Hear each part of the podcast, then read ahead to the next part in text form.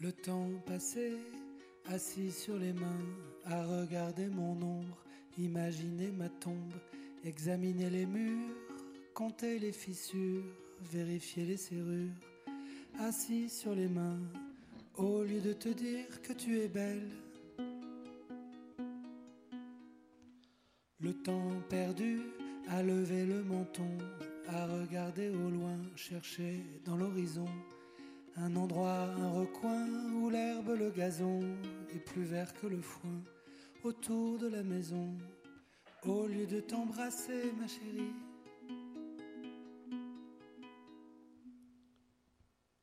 On a eu chaud, on a eu peur, on a tourné pendant des heures. On a eu chaud, on a eu peur, on est sauvé. Pourquoi on pleure.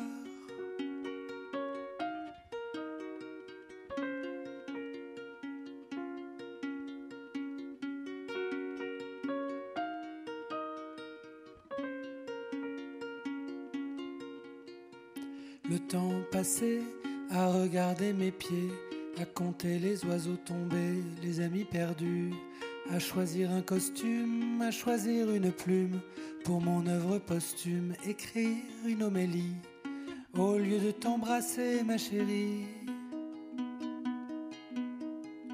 Le temps perdu à boutonner lundi avec mercredi et tout recommencer. Au lieu de t'embrasser dans le cou, on a eu chaud, on a eu peur, on a tourné pendant des heures. On a eu chaud, peur, on est sauvé.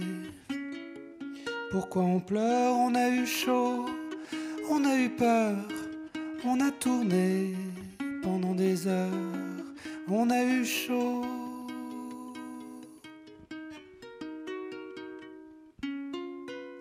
Pourquoi on pleure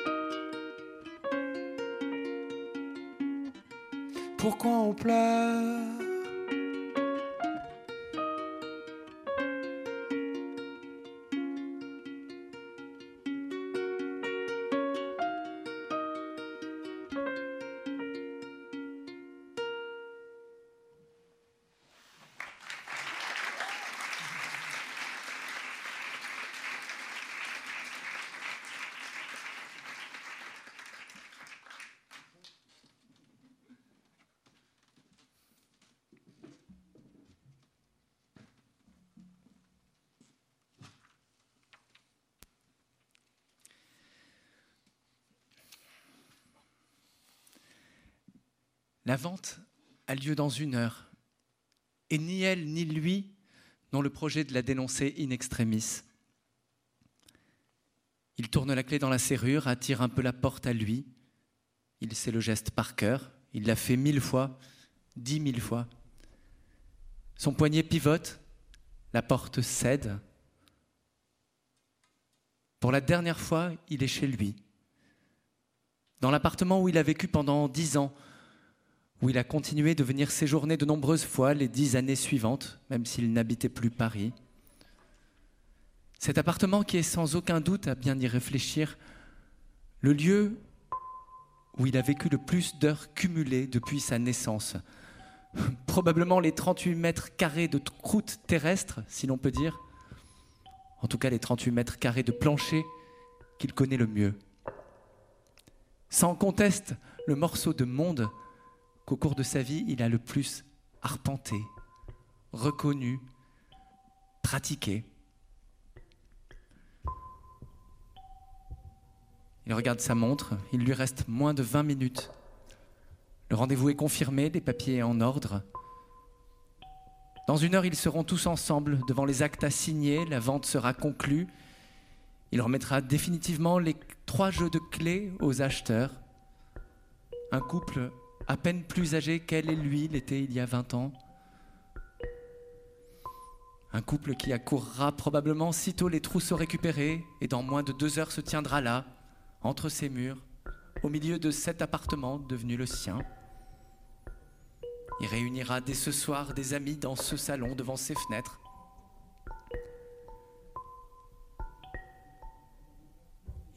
Il marche jusqu'à l'étroite cuisine, dépose ses clés sur le plan de travail blanc. Les lames de métal font sur le panneau mélaminé exactement le bruit qu'il a anticipé. On pourrait en dire autant de chaque surface alentour, de chaque centimètre carré de matière avec lequel il déciderait d'entrer en contact autour de lui. Il sait quelles lattes du parquet grincent, quelles autres au contraire sont fermes et vous soutiennent sans broncher. Il sait le bip précis que ferait l'horloge déréglée du four s'il s'avisait d'en enfoncer les touches vieillies pour la remettre à l'heure. C'est entre ces murs qu'il a passé la moitié de sa vie. Entre ces murs que tout son être a encaissé le doublement de son âge depuis ses 20 ans. Entre ces murs, pour l'essentiel, que cela s'est passé, le vieillissement de son corps et sans doute de ses pensées. Il pense à ce mot, mûrir, à sa merveilleuse faculté de charger l'âge de promesses et de bienfaits. Il a mûri, si on veut, mûri comme un fruit. Il veut bien souscrire à cette image.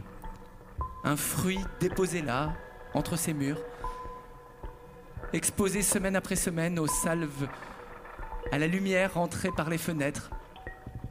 Un fruit abandonné aux salves de photons et jour après jour défraîchi, usé, fané, ridé, ratatiné. Il ne l'est pas encore tout à fait, mais c'est indéniablement dans ce sens que vont les choses. Bientôt, il faudra regarder la vérité en face.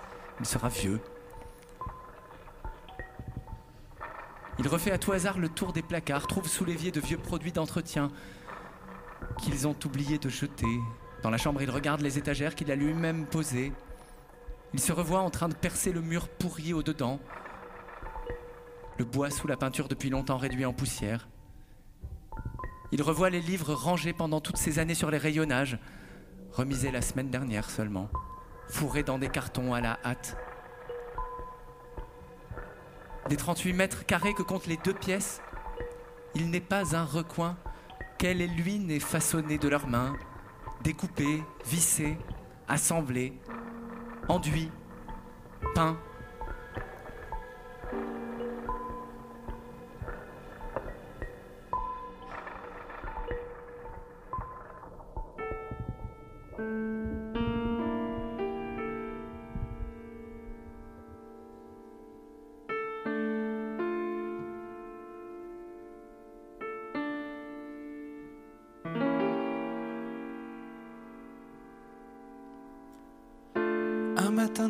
4000, nous nous rencontrerons dans un boui-boui de Vintimille, la foudre pour de bon.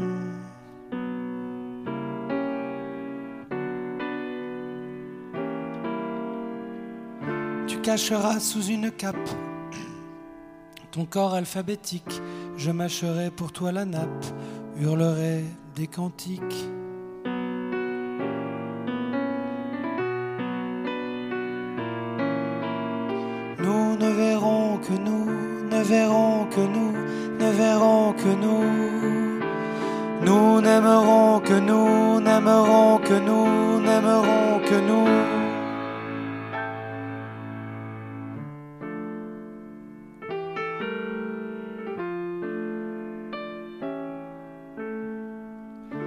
Dressés embûchés par la foule, nos corps brûleront d'aise, 110 kilos de chair de poule, pavanant dans la braise.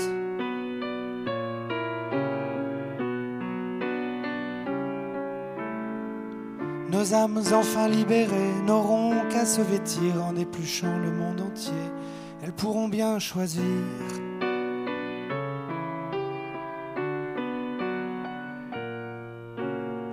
Nous ne verrons que nous, que nous, ne verrons que nous. Nous n'aimerons que nous, n'aimerons que nous,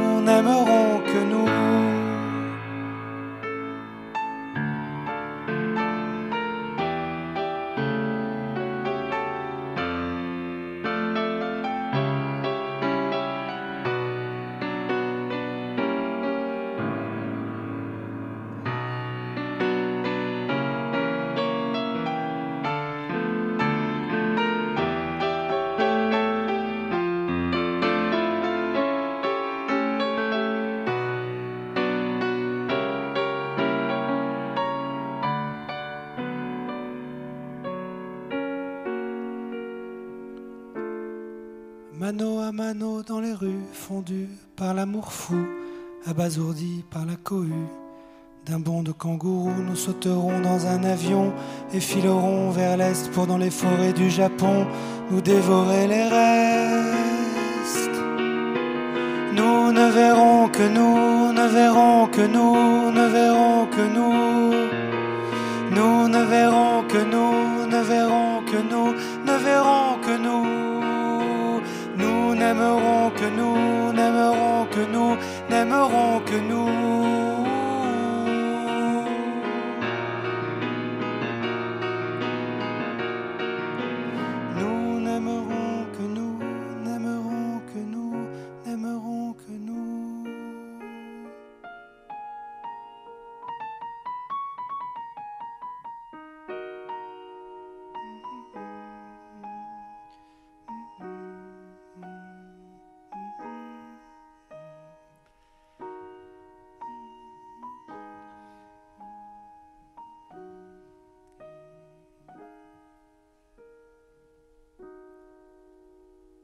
J'ai eu des voisins qui criaient en faisant l'amour.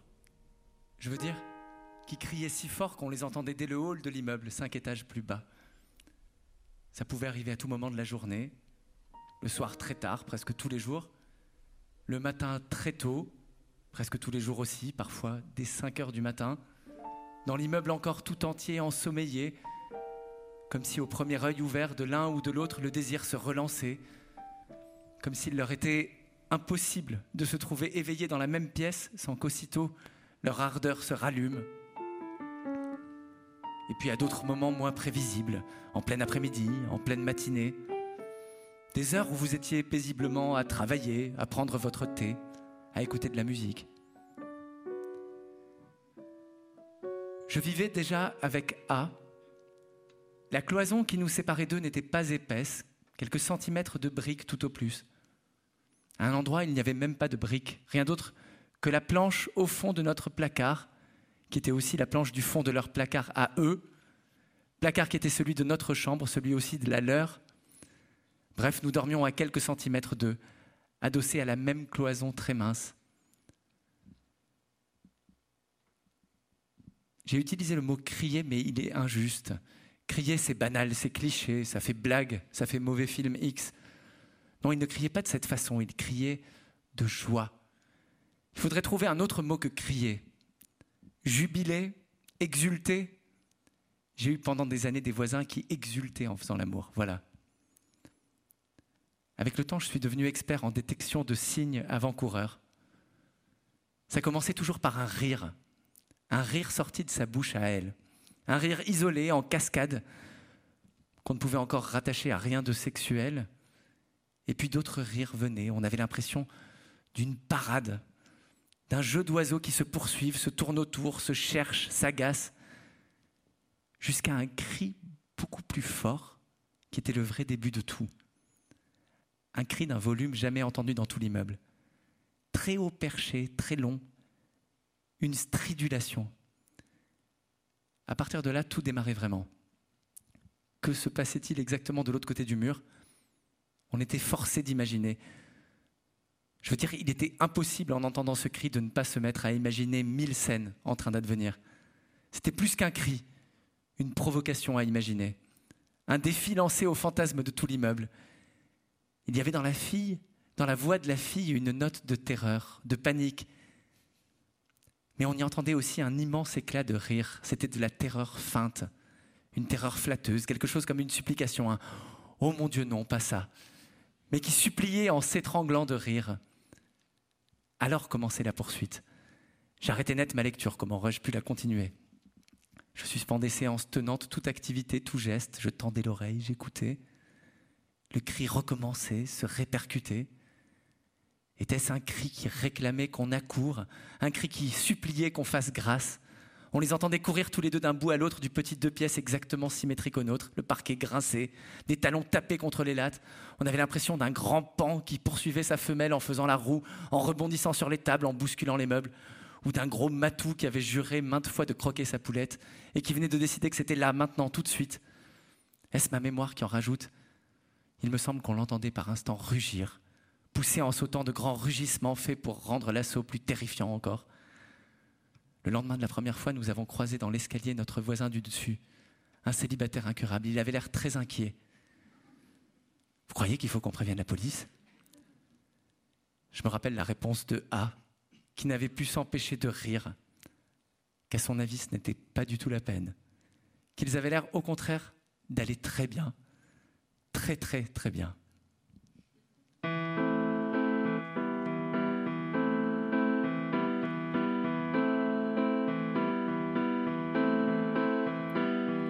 Les nouveaux murs de la maison, sous la peinture et les faux plafonds, notre futur en question. Le souvenir de mes vies premières, troupeau de moutons de poussière, mes gravats de célibataire. Et cet enfant qui pleure, qui mange, kilo de lait, kilo de l'ange, et tout cet amour en échange. J'espère, c'est peu de le dire. J'espère que tout ça va tenir. Sur mes épaules, mes épaules, mes épaules, pas bien carré, mes épaules, mes épaules, mes épaules, pas bien gaulé, pas baraqué, pas balèze.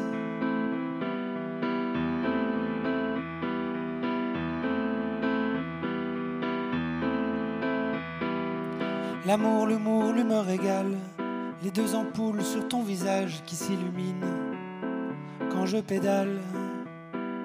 Le poids de mon nom ridicule, de ce fantôme à particules qui avance quand je recule. J'espère, c'est peu de le dire. J'espère que tout ça va tenir sur mes épaules, mes épaules, mes épaules, pas bien carré, mes épaules, mes épaules, mes épaules, pas bien gaulé, pas baraqué. Sur mes épaules, mes épaules, mes épaules, mes épaules, pas bien gaulé, pas baraqué. Pas gagné.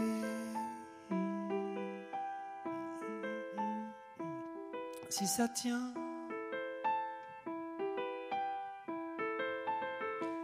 Si ça tient. Si ça tient, tu m'épouses. Pour mes épaules, mes épaules, Mes épaules, mes épaules, mes épaules. Mes épaules, mes épaules, mes épaules. Mes épaules, mes épaules, mes épaules. Pas bien gaulé, pas baraqué. Les nouveaux murs de la maison. Sous la peinture et les faux plafonds, notre futur, notre futur en question.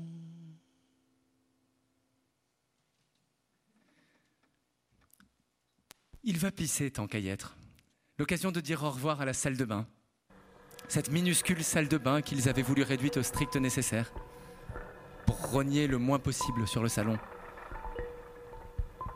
Dernier jet sur la cuvette, une belle cuvette, ils avaient bien choisi. Belle cuvette et beau carreau turquoise au mur, beau lavabo, élégant, discret, dans lequel ils se lavent machinalement les mains une dernière fois, en repensant à toutes les douches qu'ils ont prises là ensemble, toutes les sorties de douche où ils ont été nus tous les deux dans cette pièce étroite, avec toujours en bruit de fond la soufflerie de l'extracteur d'air, il le fallait pour l'humidité, mais quelle plaie.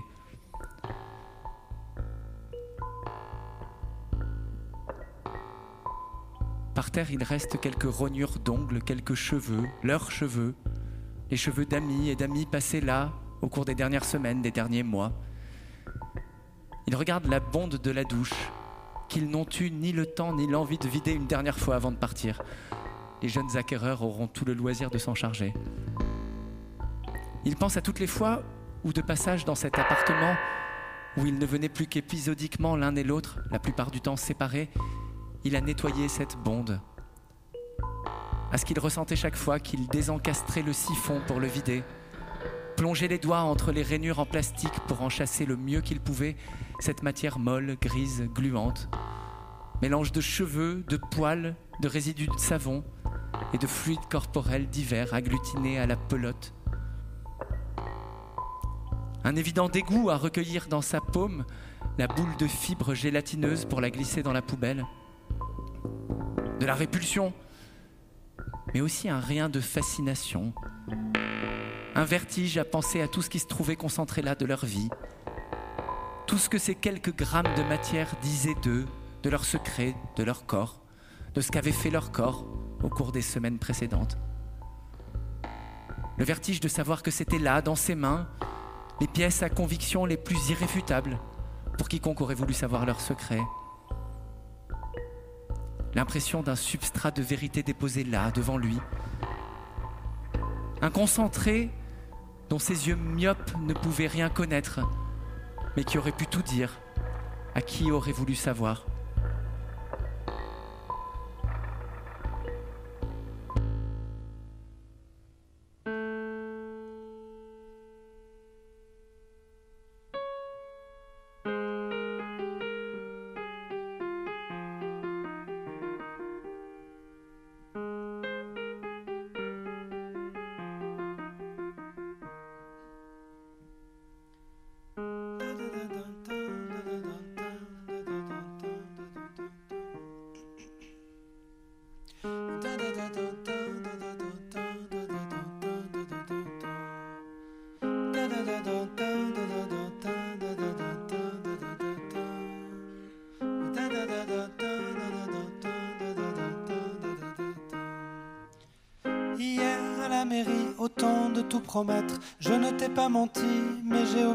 Un détail et demi. Tu vas rire En homme de mon âge, j'ai lourd et long passé. Les femmes et les voyages m'ont déjà épousé et jamais divorcé. Tu vas rire ou pas mais rassure-toi, tout va bien, ma chérie. Si ça comptait vraiment, t'emballe pas, tout va bien, ma chérie. Si c'était important, tu n'en saurais rien.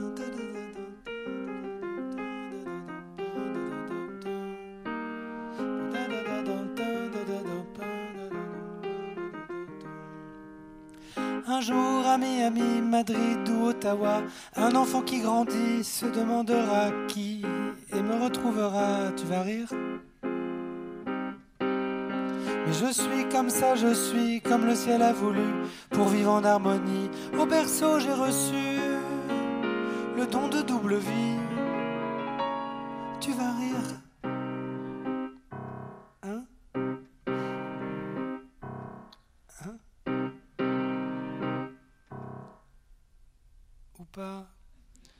Mais rassure-toi, tout va bien, ma chérie.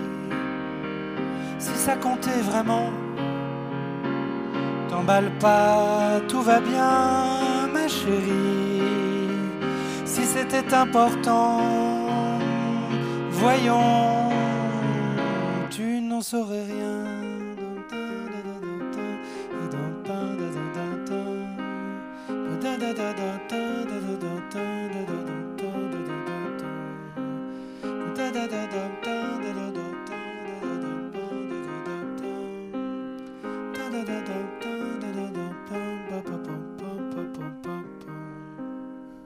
Hier à la mairie, autant de tout promettre, je ne t'ai pas menti. Peut-être.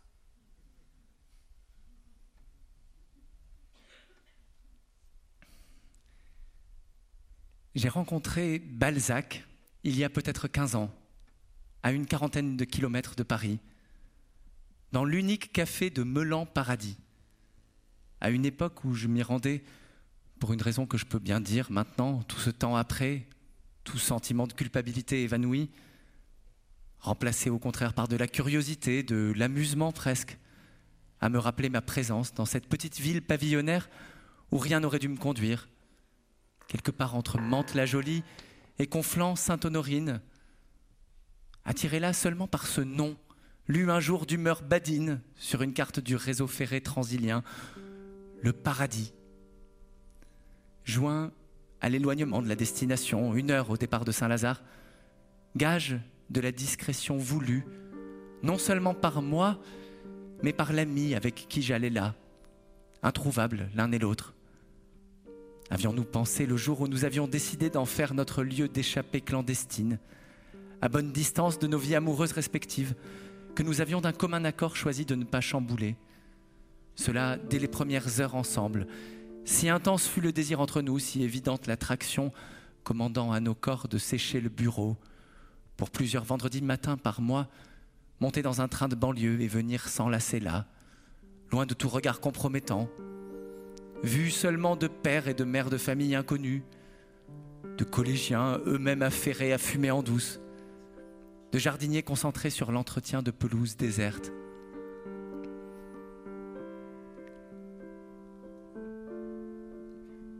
Balzac, c'est sans doute ce nom qui me fit remarquer cet après-midi-là la présence de l'homme à lunettes, assis à une table du fond, un peu en retrait du comptoir, où après une matinée à arpenter les rues, nous venions de nous installer, Maureen et moi, nos demi de bière encore intouchées devant nous, les gouttelettes de condensation intactes sur la paroi glacée des verres. L'onde de curiosité soulevée par notre entrée dans le café, encore palpable. L'air saturé de regards masculins braqués vers Maureen, dont j'avais très physiquement pu sentir que l'apparition provoquait à toutes les tables un suspens, forçant les conversations à s'interrompre, aimantant mécaniquement les regards, les obligeant à se tourner vers elle pour, le temps de son déplacement jusqu'au comptoir, la déshabiller sans vergogne. Les conversations avaient lentement repris alentour. J'avais levé mon demi vers celui de Maureen. Lorsque le barman se tourna vers le fond de la salle. Balzac, je te remets la même chose? Cela moins comme une question que comme une affirmation, l'anticipation d'une réponse qui ne faisait aucun doute. Pour autant que je me remémore les traits du Balzac écrivain, je le vois plutôt fort, marqué d'un embonpoint certain, moustachu, sans que je puisse dire pourtant d'où me vient cette image, de quelle sédimentation de gravure ou de photo elle est faite, ni même dans quelle mesure cet embonpoint supposé n'est pas largement la conséquence d'une autre énormité, celle de la comédie humaine, les proportions de l'œuvre inconsciemment transférées à la silhouette de son auteur, la proéminence du livre devenue celle de Balzac lui-même.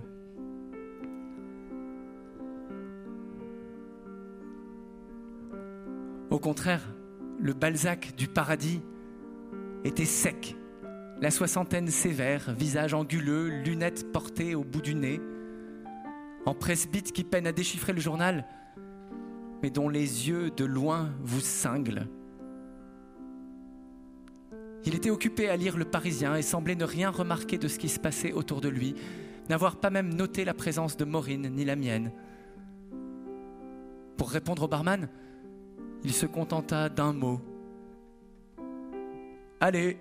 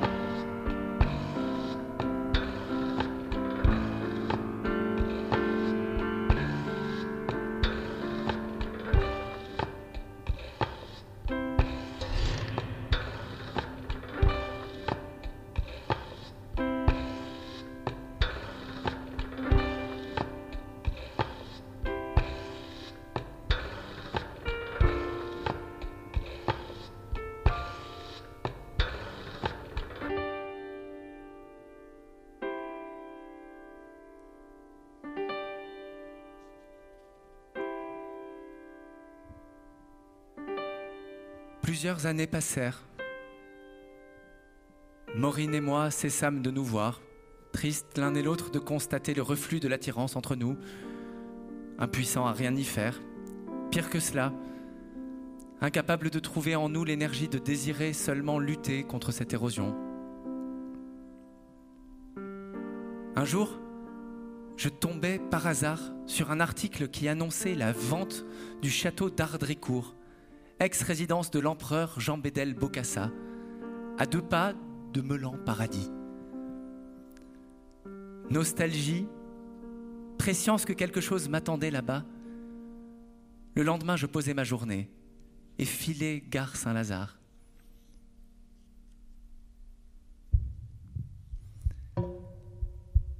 J'arrivais dans la rue principale. Le café n'avait pas changé. J'entrais.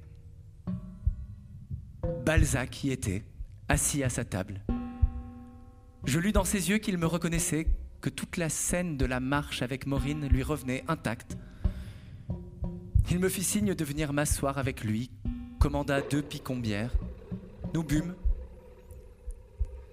Sans que j'aie besoin de lui poser la moindre question, il me raconta qu'il était venu au paradis pendant des années avec une femme dont il était fou. Puis la femme était partie, sa vie avait repris son cours, avec les responsabilités qui étaient les siennes, paternité de trois enfants, gestion d'une entreprise de fabrication de composants électroniques qui allait se développant à toute allure. Des années étaient passées. Un jour, il s'était proposé d'écrire un roman, une vieille idée qui lui trottait dans la tête depuis des années. Il avait repensé au paradis. Pendant un an, il était venu un jour par semaine travailler à cette table, écrivant des centaines de pages, bouclant le livre plus vite encore qu'espéré. Et puis sa vie professionnelle n'avait cessé de s'intensifier, la taille de son entreprise de croître. À présent, il avait la charge de 3000 employés dans quatre pays. Je le regardais, vêtu de la même polaire étroite que sept ans plus tôt, lunettes toujours aussi sévères, le journal seul différent entre ses doigts, Plusieurs milliers d'exemplaires du Parisien passés dans ses mains depuis la fois précédente. Autrefois, je venais là pour flirter, pour écrire, pour faire tout ce que ma vie ne me permettait pas de faire. Maintenant, je viens simplement pour respirer. Ne rien faire, justement. Il me montra les deux téléphones éteints près de lui. Le pire, c'est qu'il ne se passe rien. Qu'on ne rate rien d'indispensable jamais. Au début, j'avais toujours peur qu'on me cherche, qu'on s'inquiète, que mon absence nuise à des arbitrages, retarde des décisions. Maintenant, je sais qu'il n'en est rien. Ce que je n'ai pas tranché dans la journée, je le tranche le soir, en quelques minutes au lieu de plusieurs heures. Qu'arrive-t-il de si important au cours d'une journée qu'il soit trop tard le soir pour y faire face? Il souleva son verre de picon avec un sourire et en but la dernière gorgée. Le comble, c'est qu'il ne le voit pas. Depuis huit ans maintenant, je viens là chaque vendredi et personne encore ne s'en est aperçu. Pas même mon assistant, pas même mes collaborateurs les plus proches. Je savoure ici chaque seconde, goûte les heures comme si j'avais l'éternité devant moi. Et c'est comme si là-bas, pendant ce temps, la journée n'avait pas existé. À mon retour, je replonge très exactement dans le temps que j'ai laissé, à la place que j'y occupais le matin, plus calme seulement quant à moi, l'esprit plus vif. Je bois autant, cher ami, autant et à son élasticité, à ses galeries secrètes et ses doubles fonds, sans lesquels on pourrait tout de même vivre, bien sûr, mais pas si bien.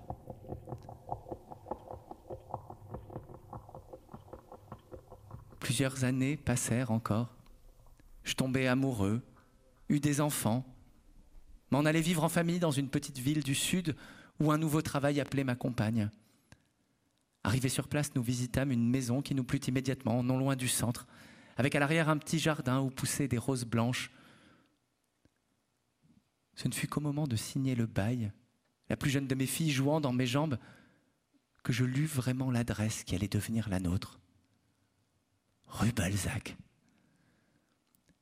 Je sentis un frémissement me parcourir revis pêle-mêle Maureen serrée contre moi, les terrains de foot déserts, la forêt de hêtres, et bien sûr Balzac. Balzac et son verre levé, son toast au temps et à ses chemins secrets. Je dissimulais mon trouble et signai le contrat. Nous bûmes une pierre avec le propriétaire, puis il partit. J'allais m'asseoir dans le jardin. Le sang me battit quelques minutes encore aux tempes, et puis tout se calma. Je respirais l'air, savourais le calme de l'endroit.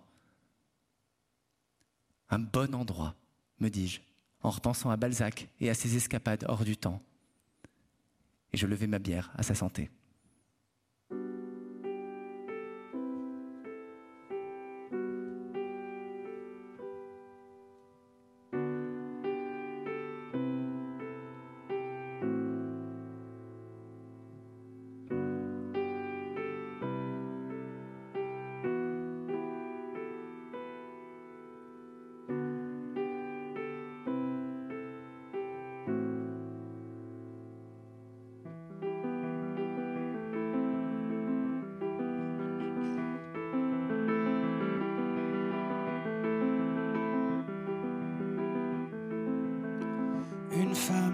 Chaque port, la même, me suivra-t-elle encore Une femme quand je m'endors, la mienne, au lit jusqu'à l'aurore.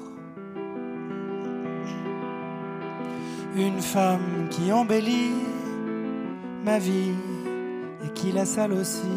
Une femme qui tient la houle, la barre, et moi qui perds la boule.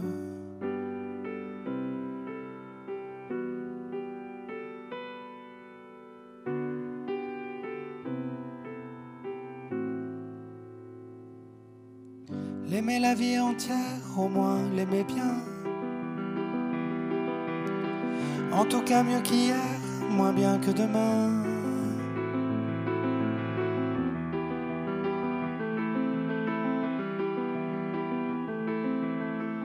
Une femme pour moi tout seul, la mienne, tous mes amis la veulent. Une femme qui rit encore, qui m'aime, qui n'a pas jamais tort. Une femme toujours d'accord, toujours, et parfois pas d'accord. Une femme qui grandit encore, et moi qui rétrécis.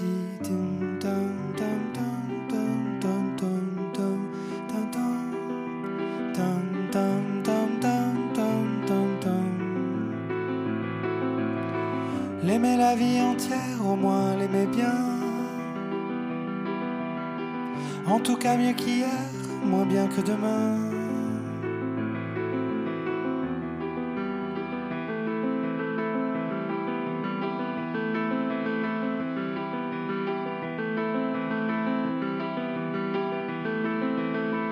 L'aimer la vie entière, au moins l'aimer bien. En tout cas mieux qu'hier, moins bien que demain. L'aimer la vie entière, au moins l'aimer bien. Moins bien que demain, moins bien que demain.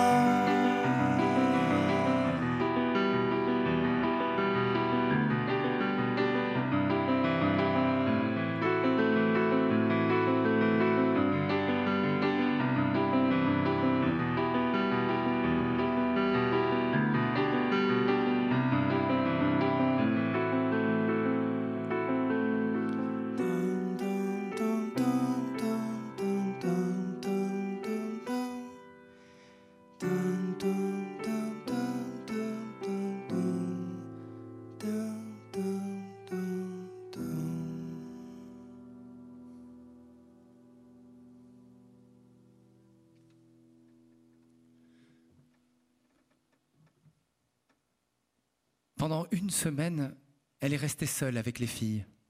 Il avait du travail et elle l'a devancé sur la route des vacances. Maintenant, il est là, arrivé par le bateau de 17 heures. La mer est agitée, le vent d'avril soulève des embruns qui vous fouettent le visage. Le temps breton comme on l'aime, elle a souri en l'accueillant. Il a embrassé les filles, il a embrassé elle. Ils se sont mis tous les quatre en route vers la petite maison que lui prête pour Pâques sa grand-mère, de l'autre côté de l'île. Et tout allait bien. Un début de vacances familier, sans heurts. Ils espéraient avoir le temps de profiter un peu de la lumière sur la terrasse, boire un verre devant les dernières lueurs sur les champs. Il était joyeux, avait cette excitation toujours un peu effrayante de chien fou. Et puis ils ont traîné, joué avec les filles, tardé à les coucher. Maintenant il est dix heures passées. Dehors tout est noir, le vent souffle, on l'entend qui s'engouffre par rafale dans le conduit de la cheminée. Je ne sais pas ce qui m'arrive, je suis épuisé. Elle dit ça sans y penser, comme à elle-même. Elle le dit tout haut, des mots qui lui échappent, qu'elle laisse échapper, plus ou moins volontairement. Plutôt involontairement. À peine les maudits, elle les regrette, elle sent qu'il serait dit, comme il serait dit toujours les fois où elle dit ça. Pas tout à fait involontairement non plus. Je suis épuisé, elle le souffle juste assez haut pour qu'il entende. Et en disant cela, elle ramasse au pied du canapé un de ces magazines de déco qu'il déteste, qu'il a longtemps détesté en tout cas. Avec le temps, il faut reconnaître qu'il s'est assoupli ou ramolli. Au fond, elle ne sait pas si elle s'en réjouit tant que ça. Maintenant, elle attend. Guette la riposte. Fatiguée de quoi? Elle sait d'avance les mots qu'il va dire. Fatiguée de quoi? Tu m'as dit que tu avais dormi onze heures. Mais non, il se retient, se contente de s'asseoir sur une chaise à côté du canapé, d'attraper lui aussi un livre, de se plonger dedans, imperturbable. Les filles à l'étage dorment, ils sont seuls tous les deux en bas. Il se tait. Elle sait ce qu'il pense. Est-ce que les filles avaient besoin d'une histoire de 40 minutes? Est-ce qu'une histoire de 40 minutes était franchement indispensable au bon sommeil des filles? Il y a deux heures encore, il était enjoué, léger, charmant. Maintenant, il est ce roc, ce bloc taiseux, indéplaçable, hostile. T'es pas fatigué par le voyage? Ces mots résonnent dans la pièce. Elle peut les entendre qui volent comme des chauves-souris entre les murs, font flap-flap dans le silence, velu, énorme. Il lève une seconde les yeux de son livre, les laisse retomber sur la page. Franchement, non un nom ferme, sans appel. Pas fatigué du tout. Il pose son livre et se lève, et se lève comme s'il voulait prouver son énergie, parcourt du regard la tranche des volumes posés sur l'étagère. T'as envie qu'on fasse quoi? Il reste plusieurs secondes sans répondre, continue de regarder les livres sur l'étagère. Toi, tu veux qu'on fasse quoi? Elle hausse les épaules. Ça m'est égal, tout me va. Il s'agace. Dis elle le regarde, froncée, hostile, venue jeter toute cette noirceur au milieu de ses vacances. Elle songe combien tout était plus simple avant qu'il arrive. Dis, c'est toujours moi qui choisis. Elle n'a pas envie de choisir, elle n'a envie de rien. Tu veux qu'on regarde un film? Il secoue la tête. Tu veux qu'on fasse l'amour? Elle le dit avec un peu d'hésitation, elle prend le risque, il ricane. Présenté comme ça, j'en meurs d'envie. Elle le déteste. Tu veux ou pas? Il rit d'un rire vache. On dirait que tu me proposes d'aller faire les courses. Va te faire foutre. Ils sont là, tous les deux, à quelques mètres seulement l'un de l'autre. Pendant la semaine, elle arrivait plusieurs fois qu'ils faisaient l'amour. Elle le lui a dit au téléphone. Maintenant, maintenant ils sont l'un en face de l'autre.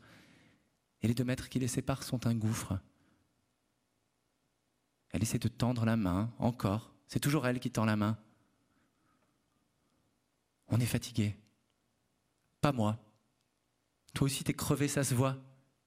Je te dis que non.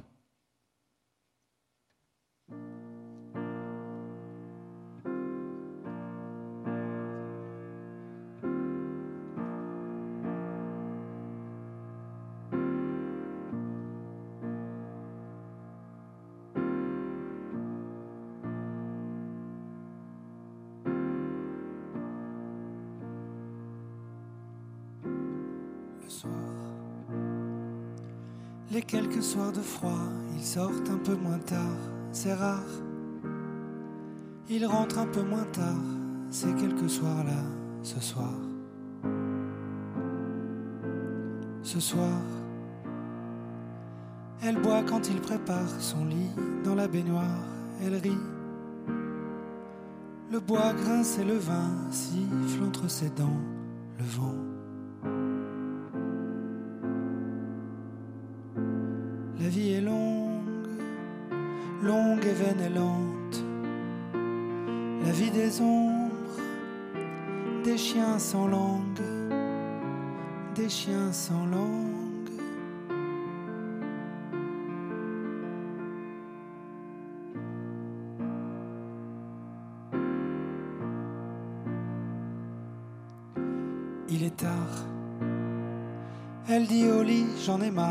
Mille ans et demi. Elle rit. Et elle retourne boire, il dort dans la baignoire maintenant. Souvent ce soir, ils vont retourner voir, tâtonner dans le noir la chambre, caresser les tiroirs, se serrer dans l'armoire et l'attendre. La vie est longue, longue et vaine et lente. La vie des ombres, des chiens sans langue, des chiens sans langue.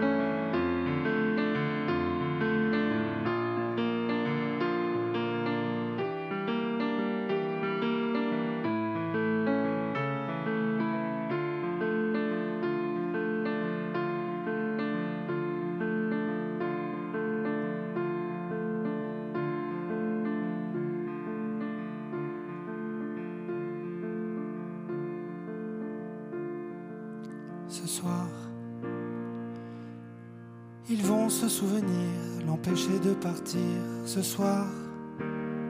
S'accrocher et souffrir, encore ils vont mourir ensemble.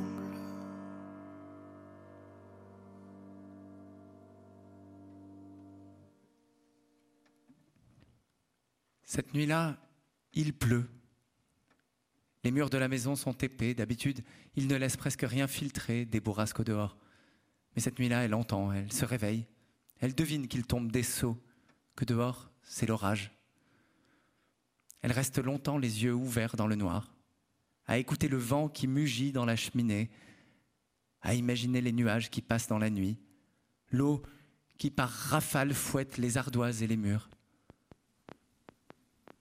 Elle le regarde qui dort près d'elle, qui ne saura rien demain de la tempête, n'aura pas même entendu qu'un orage leur passait dessus. Elle regarde la lourde masse de son corps allongé près d'elle, ce corps qu'elle a maudit hier soir, puis qu'elle a laissé jouir dans le sien, comme il a déjà joué mille fois en elle, ce corps que demain elle verra de nouveau debout, de nouveau vivant, animé, léger ou lourd selon les moments, capable tantôt de lui plaire, tantôt de l'agacer si fort. Ce corps avec lequel elle a décidé il y a des années, jusqu'à nouvel ordre, de composer. À son réveil, il est midi. Pas possible, midi. C'est donc vrai qu'elle était fatiguée. Elle saute du lit, se précipite vers la terrasse. Dehors, le ciel est blanc, la terrasse jonchée de feuilles arrachées par l'orage. L'eau a laissé ça et là des flaques. Les ardoises brillent, les filles bullent dans des chaises longues, un livre dans les mains. Leur père prépare des cannes pour aller tout à l'heure à la pêche. Maman, regarde ce qu'on a trouvé avec papa, crient les filles en se levant pour lui montrer une boule brune posée sur la table. Elle tient le nid dans ses mains, examine les brindilles lovées avec minutie, le goulet dessiné avec grâce, la trame serrée, le ventre pensu, profond comme une besace. Penche-le, demandent les filles. Mets ta main dessous et penche-le, tu vas voir. Elle regarde à l'intérieur, aperçoit de fines plumes, un peu de duvet blanc. Elle penche le nid, Un œuf tombe dans sa main. Un petit œuf rose et gris, d'un genre qu'elle n'a jamais vu. Pas mal, hein? Elle fait oui avec la tête. Les filles exultent. Elle les regarde qui replongent dans leur chaise longue, regarde le père affairé à ses bas de ligne. Elle voit qu'il la regarde aussi. Elle le sent détendu, apaisé, aussi impuissant qu'elle à expliquer la soirée de la veille. Elle met de l'eau à chauffer pour son thé, tire une chaise, s'assoit près de lui. L'orage a lavé les ardoises et les chemins, lavé le ciel, lavé jusqu'à la mer étale au loin. Le regard fend l'air. Devant la maison, les champs mouillés brillent.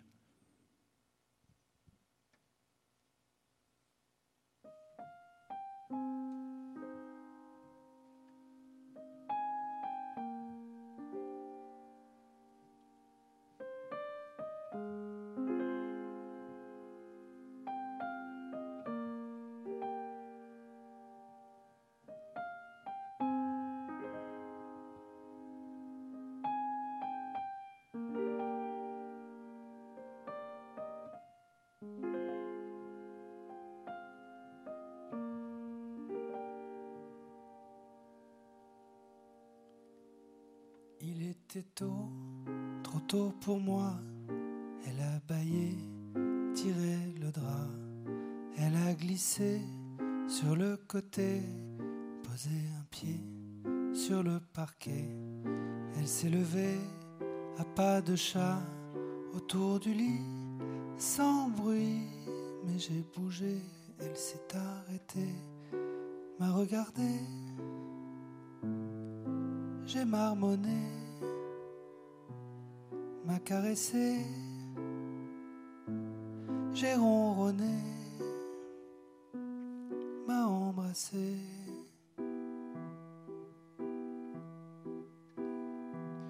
A disparu dans le rideau, j'ai entendu couler de l'eau, est revenu tout doucement, un pansement sur le genou une épingle entre les dents.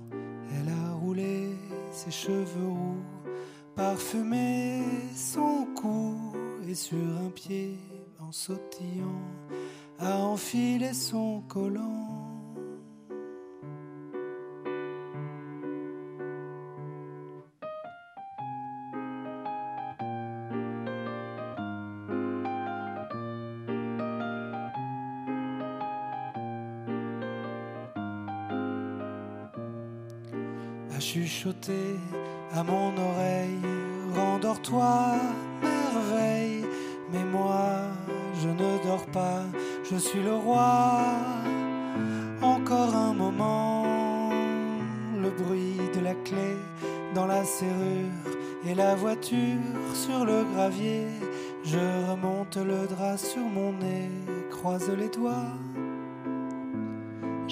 Rêvé, elle reviendra.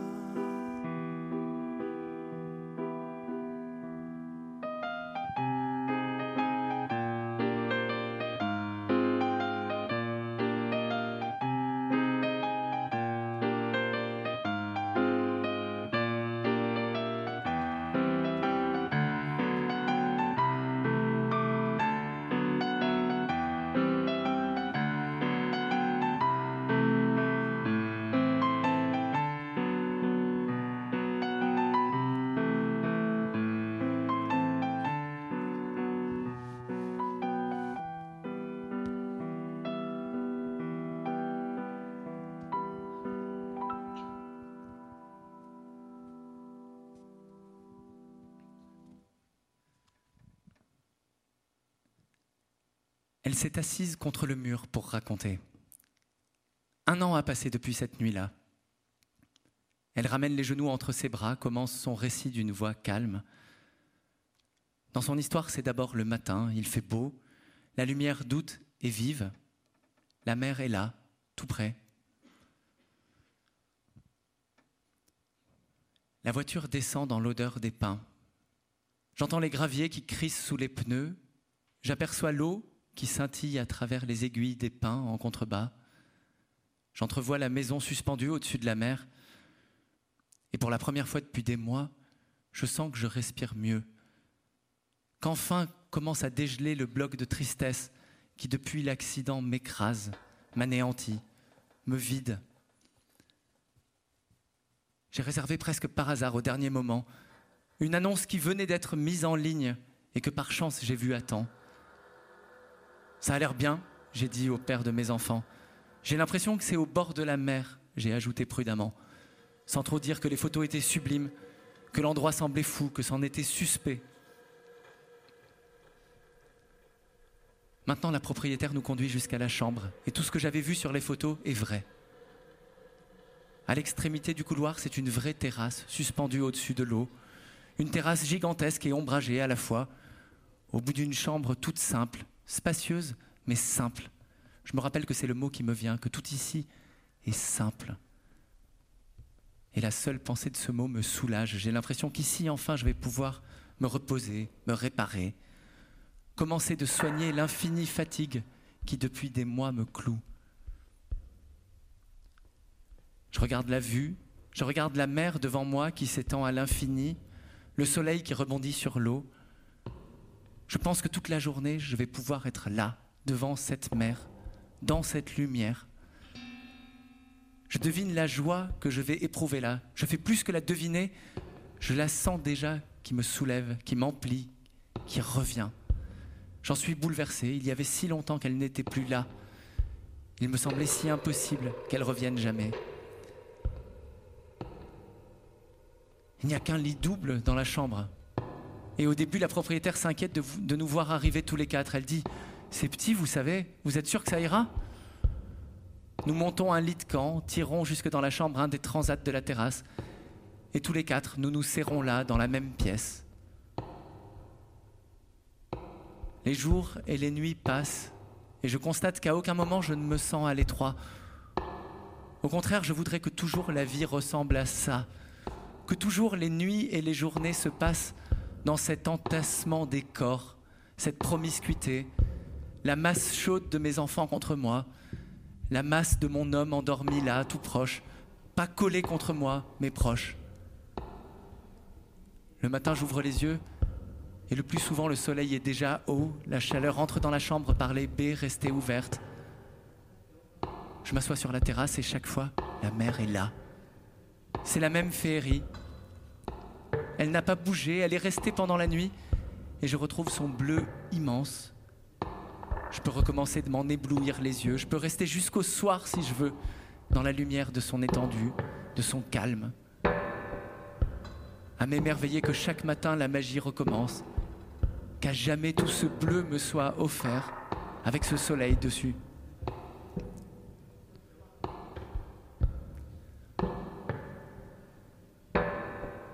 Ce sont des vacances où j'oublie, des vacances où je nage, où après quelques heures à lire, invariablement je descends plongé dans le bleu. Je plonge à l'endroit que je sais, entre deux rochers assez écartés. Je sens la fraîcheur de l'eau qui d'un coup m'enveloppe. Je refais surface et tout est inversé. La terrasse là-haut minuscule avec la rambarde d'où les enfants me hèlent. La baie qui de toutes parts m'enveloppe, me ceinture, me tient. Je nage une demi-heure, une heure. De toutes ces vacances, je n'ai presque que des souvenirs de chaleur, de soleil aveuglant, d'eau transpercée par les rayons de l'après-midi. Parfois seulement le soir, passé minuit, les enfants couchés, je tire une chaise tout près de la rambarde et je m'assieds dans l'obscurité. Dans mon souvenir, nous sommes seuls dans la baie. Nulle part alentour, il n'y a d'autres habitations, pas de restaurant, pas de cabanon, pas même de bateau au large, pas de lumière, pas de bruit, le noir, les rochers qui s'enfoncent dans l'eau noire, la mer devenue cette masse sombre, énorme, mouvante, que j'entends continuer de battre doucement en contrebas dans la nuit. La mer qui toute la journée a semblé tellement sûre, tellement accueillante, et qui maintenant est tellement noire.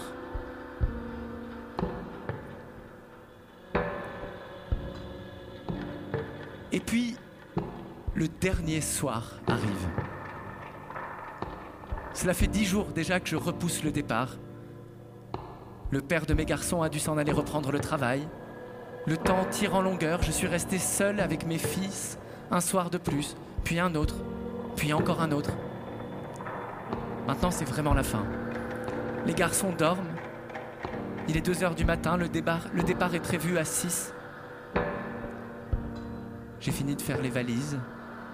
Tout est prêt. À l'aube, il n'y aura plus qu'à monter en voiture et à nous en aller. Je reviens m'asseoir une dernière fois sur la terrasse. Je regarde le noir de la mer et du ciel. Je me rappelle l'état dans lequel je suis, la gratitude que j'éprouve vis-à-vis de ce lieu, la calme certitude de ce que je lui dois. Là, je suis revenu à la vie. Là, j'ai retrouvé la joie. Là, non seulement j'ai été heureuse, mais j'ai su dès la première seconde que j'allais l'être. Tous mes sens immédiatement me l'ont dit. J'ai retrouvé non seulement ma joie, mais ma faculté d'en deviner le retour. J'ai vu que je pouvais toujours me fier à mes sens, que c'était toujours là, que je savais qu'il n'y avait qu'à m'écouter.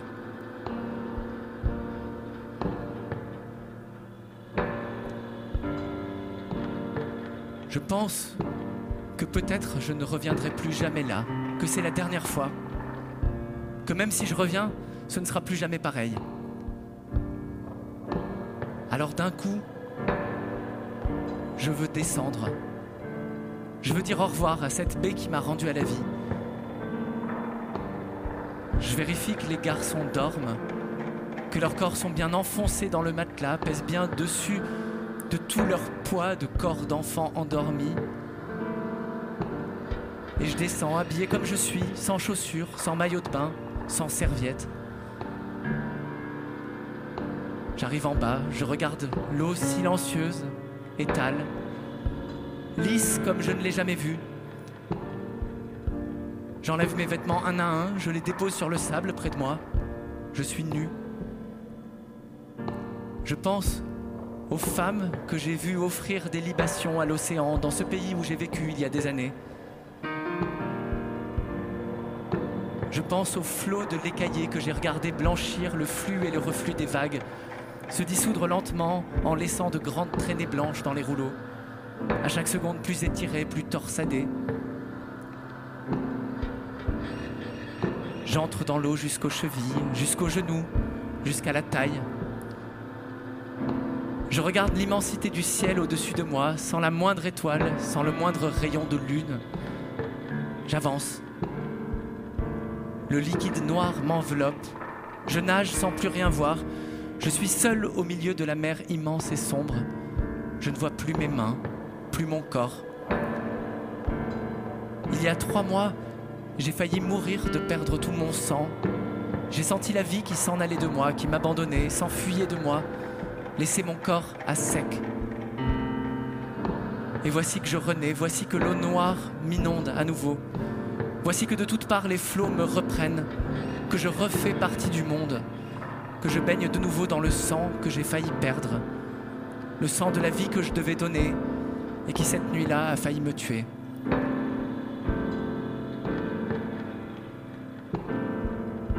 Alors, une étincelle surgit au bout de mes doigts. Une étincelle, puis une autre, puis une autre encore. Mon cœur bat très fort. Je suis heureuse, je tremble. J'ai peur d'avoir mal vu, mais non, ça recommence. Maintenant, ce sont des gerbes de paillettes qui, à chaque poussée dans l'eau, me filent entre les doigts, habillent mes jambes de lumière. Je voudrais crier tant je suis ému, me pulvériser en millions d'atomes pour mieux m'unir à la mer, mieux la remercier. Le sang me bat aux tempes et dans tout le corps. Là-haut, mes enfants dorment et ne savent rien. Je voudrais dire à tout le monde le miracle, et je suis seul. La mer et moi seuls savons. Folle qui croyait que l'existence ne me surprendrait plus. J'ai peur et je suis heureuse. Je suis là où je veux être. Je nage dans l'eau qui m'a ramené à la vie. Je me sens chamane, unie à la mer toute puissante, par une nuit sans lune.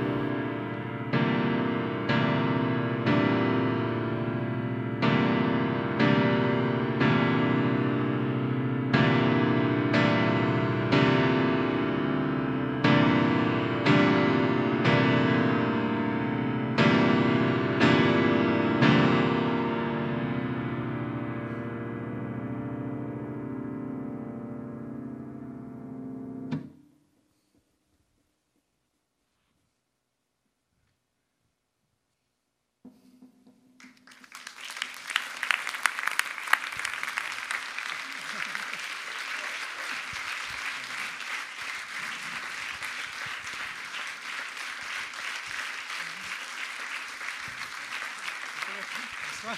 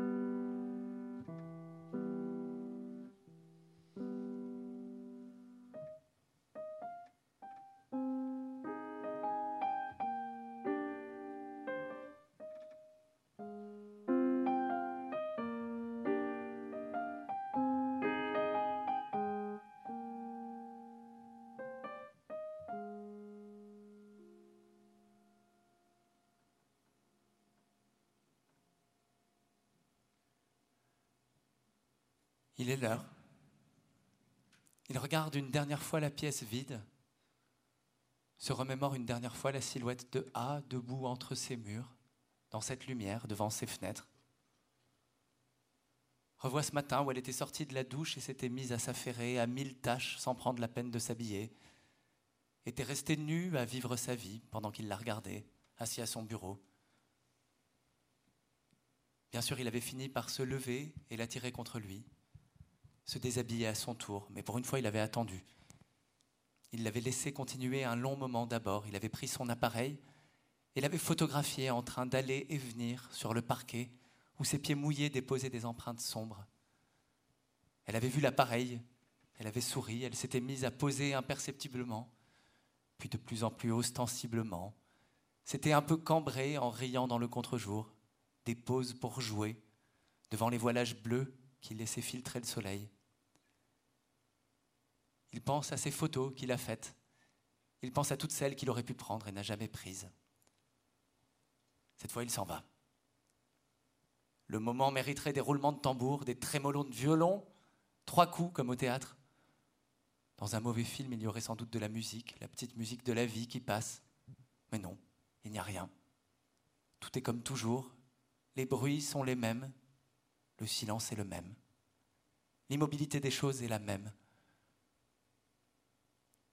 Il foule une dernière fois le couloir de l'entrée. Il est dehors, ça y est, sur le palier.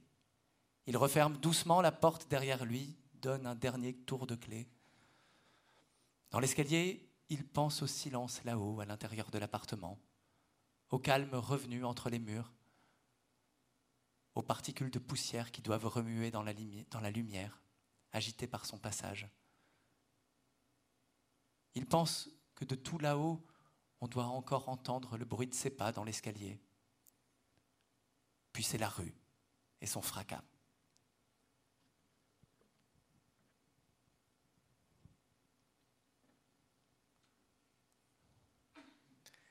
Il était tôt, trop tôt pour moi.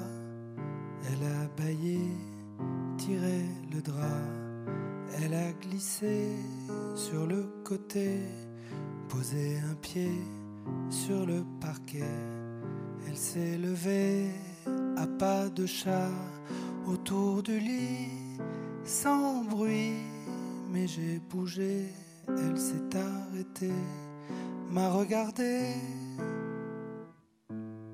J'ai marmonné, m'a caressé,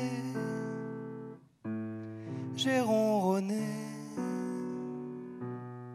m'a embrassé.